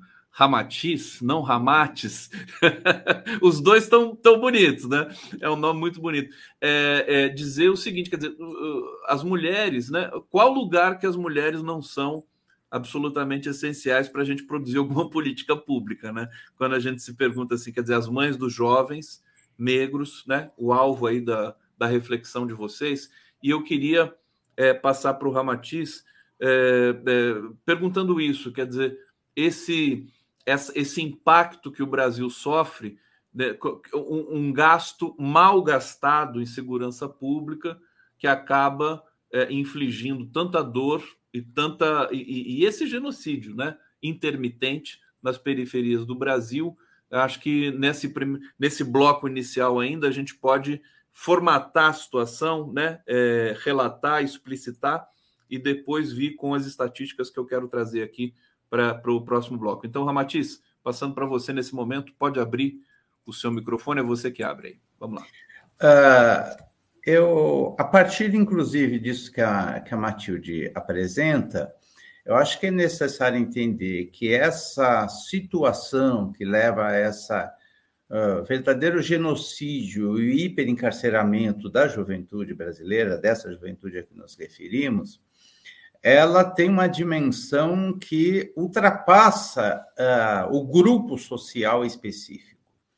Porque esses jovens, eles têm mães, eles têm avós, eles têm companheiras, eles têm filhos, às vezes, e são essas mulheres que acabam segurando a barra mais pesada da perda desses jovens. Uh, e aí eu acho que é, uma, é uma, um, algo que nós precisamos pontuar, que estão em pleno vigor laboral. Né? Então, são esses jovens que têm uma contribuição significativa para a construção da riqueza material e imaterial do país, mas que são esses jovens também que contribuem com a manutenção de suas famílias. E quando esses jovens são presos, encarcerados, ou, quando são eliminados, essa tragédia ela reverbera naquela família toda, serve para a desagregação daquela família e para o aumento da condição de miserabilidade daquela família. Então, nós estamos falando de uma tragédia que ela é muito ampla dentro da nossa sociedade e não pode, a nosso, a nosso juízo, ser tratada unicamente como uma questão específica de, de juventude e menos ainda como uma questão de segurança. É uma questão muito mais ampla que envolve um mercado de trabalho que discrimina essa juventude ou incorpora essa juventude no mercado de trabalho extremamente informalizado, um mercado de trabalho que, que paga salários aviltantes e que esses jovens têm pouca ou nenhuma perspectiva de ascensão social. Tem a ver com a dimensão da educação porque esses jovens são expulsos da educação, do sistema educacional, porque muitas vezes precisam sobreviver, ou porque aquele sistema não se adequa àquela que é a sua realidade, e que uh, também esse sistema educacional não apresenta perspectivas para eles. Então, eu acho que tem que essa nós achamos que é uma questão que precisa ser discutida com a sociedade como um todo, que precisa o conjunto do governo, e aí o protagonismo deve ser do governo federal, tanto pela importância, pelo poder que o governo federal tem, como porque, felizmente, graças aos nossos orixás, nós temos hoje um governo federal que tem uma preocupação social, não é uma um, que substitui aquela quadrilha, aquele conjunto de quadrilhas que se apossaram do poder desde 2018, então, o governo federal pode ser o grande protagonista dessa, dessa ação. Então, nesse sentido que a gente acha que tem uma dimensão muito maior essa questão da juventude, porque afeta a sociedade como um todo. Ramatiz Jacino aqui no Giro das Onze, junto com Matilde Ribeiro. Deixa eu trazer alguns comentários do nosso público, fazer aqui mais uma transição. Lúcia Orfã, obrigado pela colaboração. Gilmar Leite, cobertura nojenta do Jornal Nacional de ontem, nojo, está falando aqui da cobertura sobre Israel, o conflito Israel-Palestino, que é realmente a mídia convencional fica, mergulhou de novo no fundo do poço nessa cobertura. Jeff, será que os dois pensam hum, sobre a privatização dos presídios que mantém o encarceramento em massa, que começou com a guerra às drogas uma decisão do governo e não do Congresso no comunismo univos. Está aqui, ele está dizendo é, uma palavra de ordem aqui no final. Eu, eu retorno isso, vou passar para a Matilde daqui a pouco. É, e lembro a Matilde dessa pergunta do Jeff. Marcolino, Matilde, alguém já falou e eu relembrei dias atrás. As primeiras e as últimas palavras sobre as guerras deveriam partir das mães. Tá aí. Marina da Silva, Como o Racismo Estruturou o Brasil, um excelente livro que estou estudando. Gessé Souza. É, Vera Teixeira, eu cofundei o MNU na década de 70, durante a ditadura militar, e o genocídio do nosso povo preto já estava presente. Severino Oliveira, é verdade, quando estamos cada vez mais desumanos, sinto vergonha dos brasileiros repatriados que chegam cheios de ódio, é, sem nenhuma compaixão com os irmãos que morreram e os que aguardam o resgate. E Maria Noemi dizendo aqui, caros convidados, Matilde Ramatiz, Muito boa tarde, nos traga um pouco de luz nesse momento de escuridão humana. Eu vou ler o começo do, do da reflexão dessa dupla aqui, Matilde e Ramatiz, é, para vocês entenderem né, é, exatamente do que, que nós estamos falando. Né? Segundo o Fórum Brasileiro de Segurança Pública, em 2022 foram registradas 47.508 mortes violentas intencionais no país. Vou repetir: 47.508 mortes violentas intencionais no país. Não é, não é Israel, não é Ucrânia, é Brasil. Né? Quando, quando resultantes da intervenção policial, 99,2% desse montante de 47 mil são homens, 83% são negros, 75% com idades entre 12 e 29 anos. Em 2021, a quantidade de presos era de 820.689, subiu, subiu para 802.295 no ano passado. Dos encarcerados, 43,1% têm até 29 anos, 68,2% são negros. A estes somam-se os adolescentes que cumprem medidas socioeducativas em meio fechado, que, segundo o Anuário Brasileiro de Segurança Pública, eram 13.684 em 2021, 95,5% meninos. Esse Anuário Brasileiro de Segurança Pública, Matilde, ele realmente devastou a nossa, o nosso horizonte quando ele foi publicizado aí, acho que há uns quatro meses atrás. Eu queria que você falasse um pouco sobre essa é, dimensão das estatísticas, né? é, que vocês é, é consideraram para repensar as políticas direcionadas aí para a juventude brasileira. Matilde Ribeiro, aqui pode abrir o seu microfone. O número apresentado, 47 mil jovens, né, numa, numa estatística, é legal a gente pensar assim, né? 47 mil pessoas é uma cidade. Né? É muita gente, não é pouca gente. Né?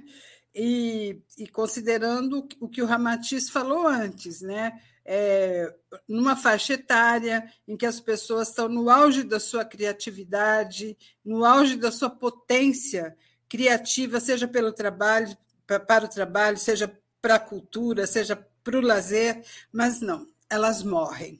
Né? Eu vou deixar para o Ramatiz comentar o conjunto das estatísticas, mas eu vou trazer um dado novo. Né? É, eu tenho acompanhado pelo censo, e até desde que eu, eu, trabalhei no governo federal, eu fiquei com, esse, com essa ideia fixa de entender o que acontece é, com a vida dos quilombos no Brasil. Né?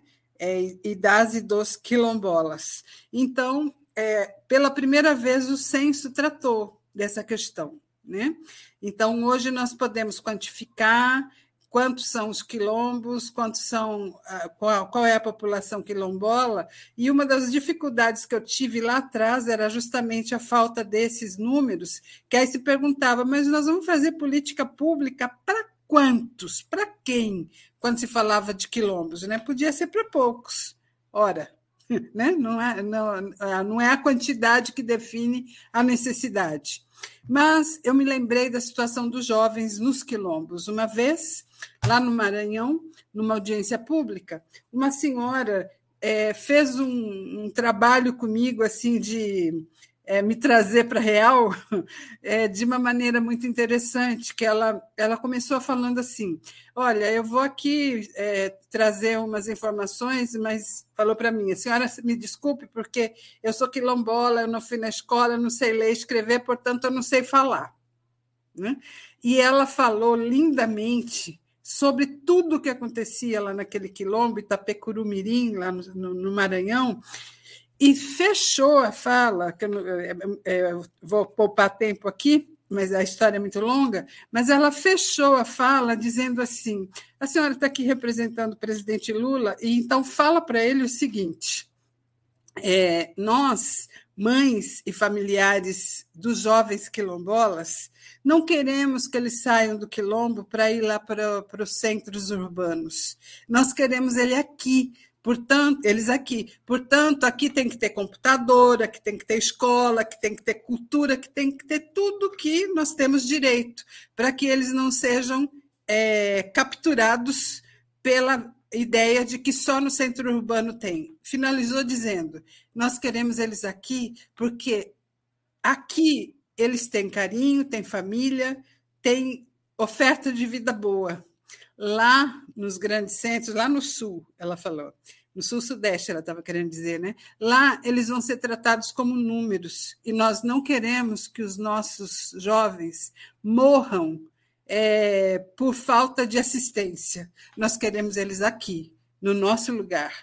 Então, essa mulher, ela, é, eu não estou citando números porque não, não me preparei para isso hoje, mas essa mulher ela trouxe uma realidade que é fantástica, né? É, o que acontece nos centros urbanos é, no cotidiano, né? Ela, ela trouxe vários exemplos. Então, e é mais de novo as mães, né? As mulheres falando. Então, assim, é, se, se hoje nós podemos identificar quantos são os quilombos e quilombolas e como vivem certamente essa questão da insegurança pública também tem que fazer valer ali. E considerando, inclusive, a morte da mãe Bernadette, que se tornou maior notícia, e a mãe Bernadette, uma das questões que ela abria a boca, pôs a boca no trombone, por isso ficou avisada, é que o filho dela foi morto pelas mãos da polícia em 2017. Né? Então, ela falava da política pública geral para os quilombos, mas também denunciava violência em relação ao filho. É, nós precisamos nos atentar a isso, né? as estatísticas urbanas, mas também as estatísticas nesse mundão afora. Eu estou trazendo quilombo como um exemplo. Perfeitamente. Eu me lembrei imediatamente da mãe Bernadette, quando você começou a falar dos quilombos porque ela foi brutalmente assassinada, né? Não, não tem, acho que tem um mês que, que isso agosto. aconteceu, agosto, né? E, uh, e o filho dela tinha sido assassinado antes, 2017. num quilombo, né? No quilombo. Num quilombo. Os, dois, os dois foram assassinados no quilombo. Dentro de um quilombo. Que, que além de, quer dizer, a, além desse processo que você falou de, de, de manter os jovens negros dentro, no próprio quilombo, é preciso também que a gente garanta né, uma, a mínima segurança no quilombo. Eu vou passar para o Ramatz, então, para fazer aí um desdobramento dessa fala tão importante da, da Matilde, na linha de, de entender também o quilombo como central, né? A centralidade dos quilombos na questão da segurança pública. Ramatz Jacino. Olha, Conde, no que diz respeito a números, eu acho que tem uma comparação que a gente pode fazer aqui, embora a as informações sobre a guerra na Ucrânia sejam muito uh, distorcidas, às vezes de lado a lado, por conta. Tem uma guerra e tem uma guerra de versões de números. Mas o G1 nos traz aí, uh, um mês atrás, um pouquinho antes de eu escrever o artigo, uma informação de que na guerra da Ucrânia tinham morrido 20 mil soldados russos e 20 mil ucranianos. No Brasil, como você já citou, morreu em, 2000, morreram em 2022 47.508 pessoas, né? Jovens, homens jovens, a maioria jovens negros. Quer dizer, isso dá a dimensão da tragédia dessa violência sistêmica que nós temos no nosso país. É algo absolutamente monstruoso, além dos números que você colocou aqui no que diz respeito aos encarcerados, que é algo absurdo. E para além dessa tragédia, e para além de tudo isso que eu e Matilde já colocamos no que diz respeito à sociedade como um todo, as mães, as comunidades, existe um prejuízo econômico brutal, porque essas pessoas estão sendo eliminadas ou encarceradas. Os dados que a gente tem são dados que não são muito atuais, os dados que a gente utiliza, eu vou repetir aqui porque provavelmente a maioria dos nossos, quem está nos assistindo, não leu o artigo, mas são dados estarrecedores também. Um dado do BIT, em, em suspeito, de 2014, diz que os gastos com segurança no Brasil somaram 91 bilhões de dólares. Desses gastos, 47,9% foram de empresa, gasto por empresas e famílias, 36,1% pelo Estado. Agora veja só, Cada homicídio, segundo o BID, segundo aquela pesquisa do BID, de 13 a 25 anos, perde-se em torno de 550 mil reais. É um prejuízo para o Brasil. Somando-se de 1996 até a data daquela pesquisa, que foi em 2014, existe uma perda acumulada de 450 bilhões de reais. 32 vezes o orçamento do Fundeb de 2017, por exemplo, que foi de 13,9 bilhões. Então, veja, até eu quero muito insistir com quem está nos assistindo, eu acredito que a nossa assistência, a maioria se sensibiliza pela questão social e pela tragédia que nós estamos vivendo, mas eh, também é uma argumentação para aquilo que nós propomos, que é o pacto, que vamos falar daqui a pouco, de o, o significado desse prejuízo econômico para o país. E aqui, essa, essa conta que o BID faz se refere à produção da riqueza material. E eu, nós consideramos que existe ainda uma riqueza imaterial que pode ser produzida e que é produzida por essa juventude, e que é uma riqueza que é apropriada pelo conjunto da nação, e essa riqueza também está sendo desperdiçada. Então, nós estamos desperdiçando vidas. Se formos analisar apenas pela dimensão econômica, nós estamos desperdiçando vidas, nós estamos desperdiçando trabalho, força de trabalho. Nós, uh, o, o, Brasil foi constituído pelo sequestro de trabalhadores de outro continente, que são os nossos ancestrais, uh, o que foi um crime de lesa humanidade. Hoje, uh, os descendentes desses sequestrados estão sendo eliminados e até numa, numa atitude mais estúpida ainda do que for o que os sequestradores fizeram, ou seja, a eliminação física daqueles que podem produzir a riqueza. Então, é, é uma tragédia que nós vivemos e é uma tragédia econômica, uma estupidez econômica é, para além da tragédia humana. É, eu, eu entendo que essa, esse reenquadramento importante do, do fenômeno é, também trazendo a dimensão econômica, poderia ser para sensibilizar é, um pouco é, as elites brancas brasileiras, para eles entenderem que eles estão perdendo também muito com tudo isso, né? Que todos nós, o país inteiro perde, as elites perdem, a população perde, todo mundo perde. É um pouco o raciocínio que o próprio Lula utiliza também é, quando fala de, de, economia, quando fala do Bolsa Família, dos programas sociais. E aí eu quero trazer, então, para ouvi-los mais uma vez é, sobre, sobre o pacto, né? É, vou ler aqui rapidamente e a Matilde é, traz o detalhamento disso, né, para a gente. É, primeira, primeiro ponto seria a criação de um Comitê Nacional de Enfrentamento ao Extermínio da Juventude Preta, Pobre e Periférica. É, e o segundo ponto seria ampliação e unificação dos programas de concessão de ajuda financeira a alunos do ensino médio. O que me também chamou muita atenção no, no texto de vocês, na reflexão, é que o, a informalidade do trabalho, que é sempre é, o que resta para a juventude preta, acaba empurrando para situações limite que podem levar também é, a, ao crime. Quer dizer, o emprego tem que ser de qualidade, né? Para a juventude ter a consistência de prosseguir, é, enfim, como todos nós, no mundo do trabalho. Matilde Ribeiro, mais uma vez, vamos te ouvir aqui. Você abre o seu microfone, por favor. Sim. Aí. É, eu, enquanto você falava né, desse pacto, rememorando o que escrevemos, eu me lembrei aqui de, das formulações da Laís Abramo, uma companheira nossa que hoje está no Ministério do Desenvolvimento Social e Combate à Fome, tocando um, uma secretaria que vai gerar uma nova política, que é a política de cuidados. Né? Então, assim, além da saúde, além da segurança pública, além da educação, tem uma esfera da nossa vida que merece tratos e cuidados específicos. E uma das coisas que a Laís Abramo estuda, é, é, ela, ela é especialista na área de gênero, trabalho, raça, trabalho, e uma das coisas que ela traz sobre os estudos dela é uma contestação a essa formulação que é usada para a juventude brasileira, essa juventude que está na faixa dos que não são absorvidos pelas instituições, seja trabalho ou ensino, é que é o tratamento como se fossem pessoas nem nem, nem estudam, nem trabalham. Né?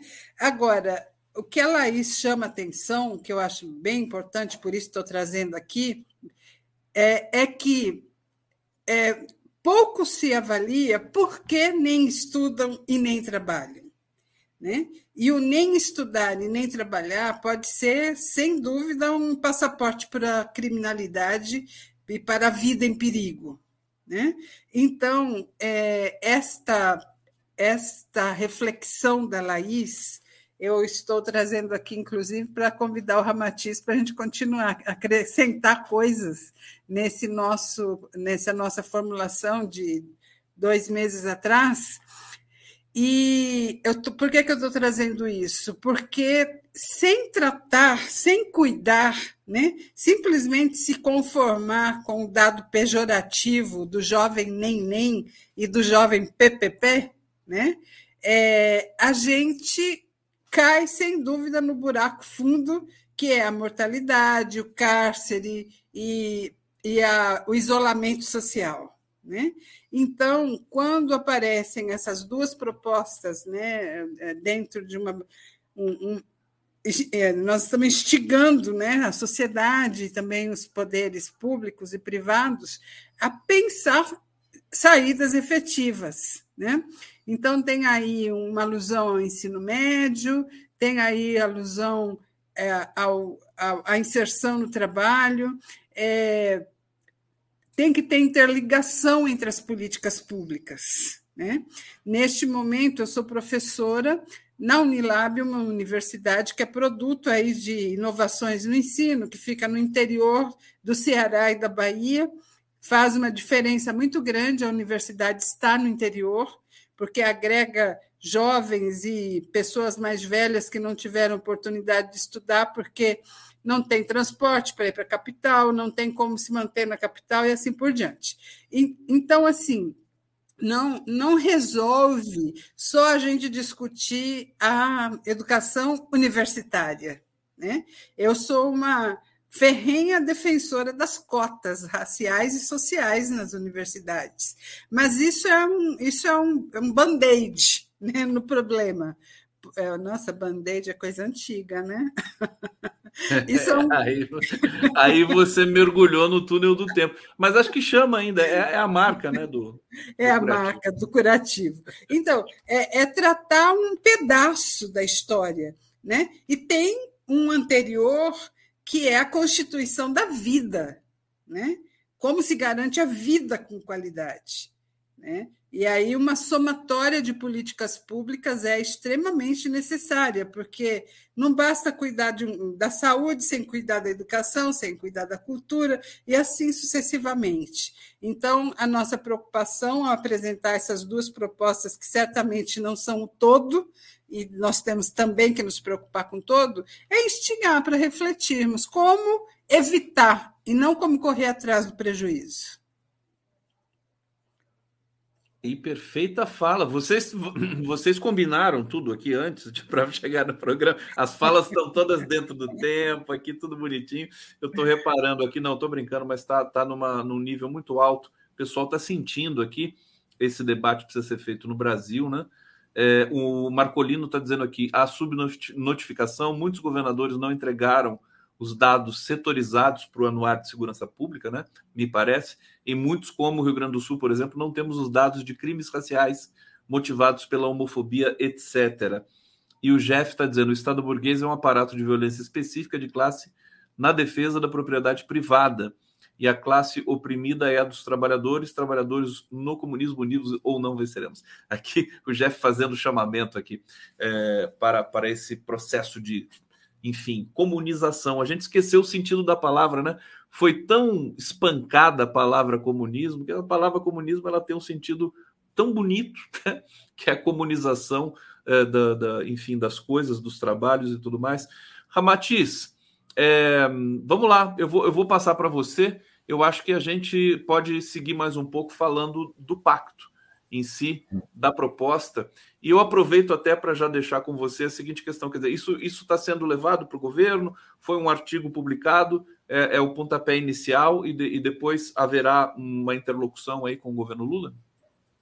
Olha, ah, em primeiro lugar, eu acho que é importante dizer, e assim concordo perfeitamente com o que a Matilde uh, colocou, que é, essa é uma, é uma, uma proposta que a gente está lançando inicialmente para a sociedade para o debate. Então, ainda tem muito que ser acrescentado, e é a contribuição da Laís Abramo, por exemplo, com certeza é, seria muito bem-vinda, para isso, para que, para uma, que se desenvolva essa discussão e a partir, e até já respondendo a sua pergunta, a partir dessa discussão, isso chega ao governo federal.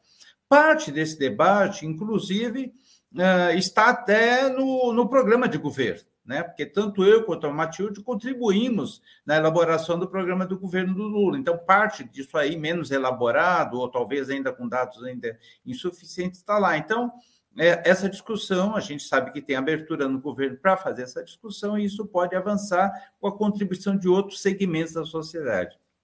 Agora, eu só queria complementar com, com mais um dado, antes de entrar na questão específica aqui que você pediu, que o CNJ, por exemplo, uh, informa que um preso custa no Brasil em torno de R$ 1.800, enquanto o Fundeb nos informa que um aluno de uma escola pública custa 470 reais.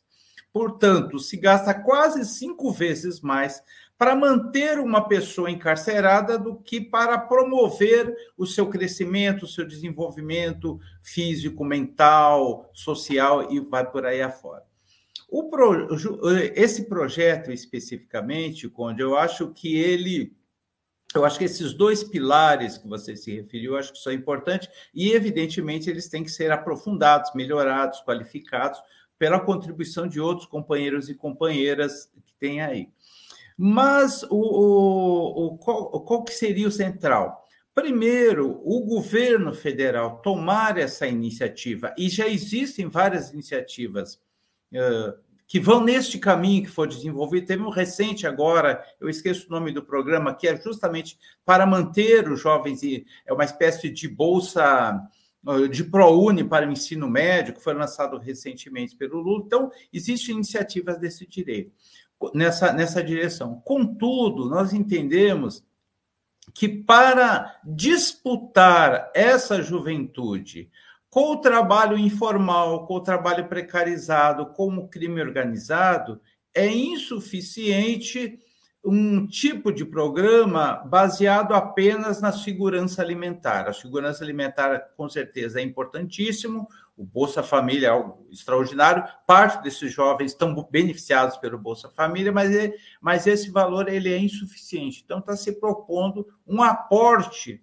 através do Fundeb de valores bem maiores, que são valores grandes, mas não são proibitivos. Isso aí é possível foi possível até mensurar isso, valores bem maiores, de maneira assim a retardar a entrada dessa juventude no ambiente de trabalho, seja o ambiente formal, informal, ou que é evidentemente pior ainda, eh, no crime organizado. Então, o Estado vai disputar essa juventude com esses segmentos da sociedade que não trazem nenhum benefício à juventude. Só vão explorá-lo utilizando como, como soldado do crime organizado ou explorá-lo utilizando como mão de obra baratíssima, precarizada, e tá, então aí a gente vê o que é esses entregadores de pizza, etc., morrendo diariamente nas avenidas das grandes cidades. Outro ponto que me parece muito importante, que é central, é que vai que, que é no mesmo espírito da construção do governo do Lula, da eleição do Lula e da construção desse governo, de um grande pacto nacional. O governo Lula é resultado de um grande pacto nacional Uh, em defesa da civilização, na verdade, né? contra o fascismo, contra o horror que nós vivemos desse tempo, e esse grande pacto, essa grande concórdia, que o Lula tem essa capacidade extraordinária de liderar essa grande concórdia, a gente está propondo que, esse, que se desenvolva também um pacto com todos os segmentos da sociedade em defesa dessa juventude por a, pelas razões que nós apresentamos aqui, seja pelas razões humanitárias, seja pelas razões econômicas. E este grande pacto envolveria o, governo, o, o poder executivo federal, estadual, municipal, o poder legislativo, o poder judiciário, a sociedade organizada, empresários, etc., porque a partir da compreensão que, para além da tragédia humana que isso significa, o prejuízo econômico que significa. E aí, concordando com aquilo que você citou anteriormente, de que uh, uh, esses números, essa discussão econômica que a gente apresenta, pode ser um instrumento para convencer, inclusive, aqueles segmentos da sociedade que não se deixam uh, tocar pela tragédia humana, que estão preocupados com a questão puramente econômica. Esses segmentos, embora nós discordemos deles, esses segmentos precisam ser atraídos para que este pacto funcionasse, para que esse projeto seja efetivado. Então, nós podemos utilizar como argumento para o chamado mercado, falar para eles: olha, vocês estão tendo prejuízo com essa insanidade de prender e encarcerar o segmento da sociedade que tem mais maior capacidade de produzir a riqueza. Vocês estão tendo prejuízo. Já que vocês não se sensibilizam com a tragédia dessa juventude, das suas mães, das suas famílias, das suas comunidades, pelo menos raciocinem e vejam o quanto que vocês estão tendo prejuízo pela insanidade que vocês promovem, porque defendem a guerra às drogas, que defendem a ida para, do jovem de forma prematura para o mercado de trabalho, etc. Então, esses dois pilares me parece que são fundamentais. É, se falar para eles que eh, para as elites que elas estão perdendo dinheiro, elas, elas os ouvidos ficam mais atentos, né? Agora, que, que fantástico, porque é, é, esse essa reflexão me parece realmente mais consistente, robusta é, do, do, do, que a gente do que a gente tem discutido por aí. O pessoal tá, tá dizendo aqui, estão falando muito da Laís Abramo aqui, vocês falaram muito dela. Deixa eu só trazer aqui a Maria Cristina Coelho, reencontro Laís Abramo, do Colégio de Aplicação da Universidade Federal da Bahia, para proposições aplicadas, práticas de políticas públicas. É, tem que trazer a Laís aqui depois, então, hein, Matilde? Depois a gente faz um novo debate. O debate não pode parar eu acho que sempre que a Matilde vem aqui, eu falo para ela que a, e a gente tem respeitado essa premissa, né, Matilde? Vamos, né? É, é debate intermitente, né? Vamos fazer o debate o tempo todo. É, e eu queria, então, a gente encaminha aqui para o último bloco, mais uma fala da Matilde, mais uma fala do, do Ramatiz. É, tem, tem mais um trecho aqui. Acho importantíssimo essa ideia né, de disputar esse jovem porque esse jovem é, é, é, uma pedra preciosa, uma pedra bruta, precisa ser lapidada. Quer dizer, é, é, é, muito importante, contribui em todos os sentidos culturalmente, né? Tem um trecho aqui também que eu quero ler mais um trecho do, do, da reflexão de vocês, né?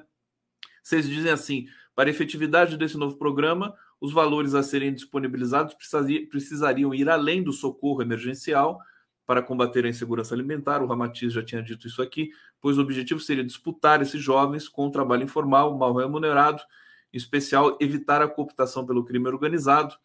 Compreendemos que frear a evasão escolar, que atingiu recordes agora no Brasil depois da, da quadrilha Bolsonaro no poder somada à pandemia, né?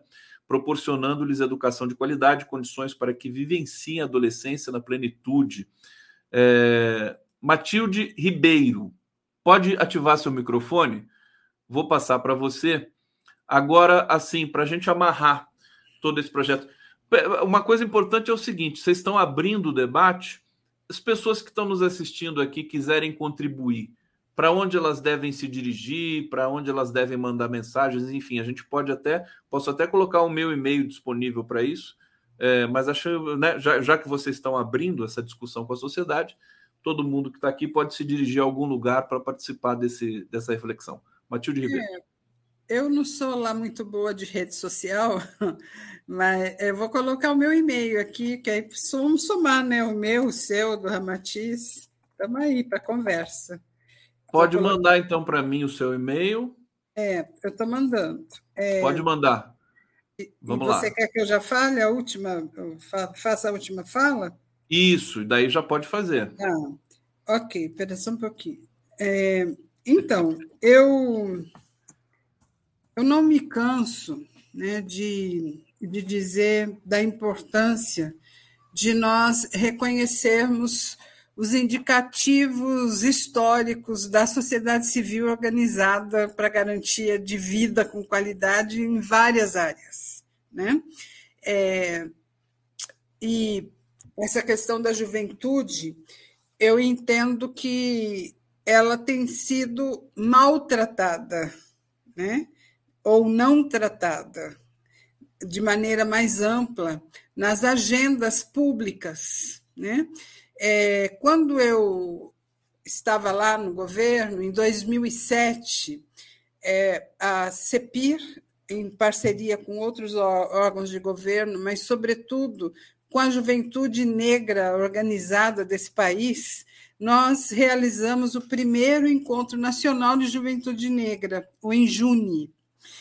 Deste encontro, lá de 2017, 2007, foi em Feira de Santana, né, foi um encontro nacional.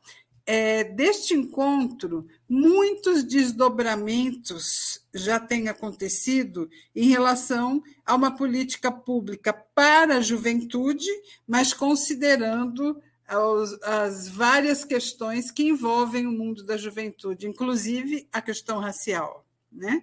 É, logo depois desse encontro de 2007, a primeira Conferência Nacional de Juventude foi é, focada pela Organização da Juventude Negra com o resultado desse Injune. Então, tem muitas coisas que estão é, circulando pelos ministérios, pelos movimentos sociais, ainda hoje, 20, quase 20 anos após, que tem esta origem. E por que, que eu estou falando disso?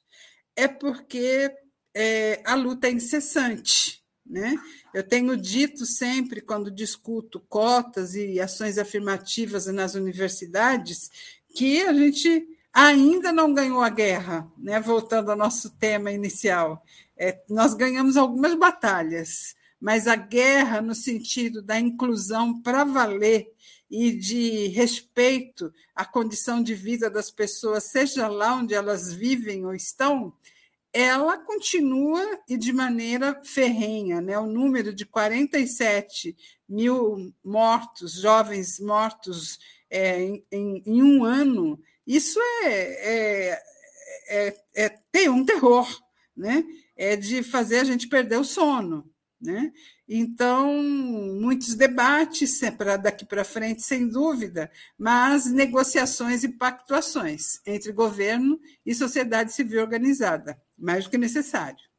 Perfeito, Matilde Ribeiro. Ramatiz, chamamento aí para o público que nos assiste.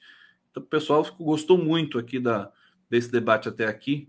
Agradeço a todos que estão nos assistindo também. Vamos ouvir o Ramatiz aqui para fechar essa reflexão. Eu e a Matilde fazemos parte de uma geração que não é lá muito boa em redes sociais, né? Então, eu também, enfim, não, tenho essa prática. Mas, o e-mail está aqui já é suficiente. Isso, deixei o e-mail também para o pessoal se comunicar. Mas, para além de qualquer contribuição, para nós especificamente, e aí essa ideia de abrir o debate, é que as contribuições sejam feitas, sejam desenvolvidas, elaborações nos próprios movimentos sociais e, e, nas relações que esses movimentos sociais vão estabelecendo com os setores do Estado, particularmente o governo federal, que é receptivo a esse tipo de, de relação, esse tipo de proposta.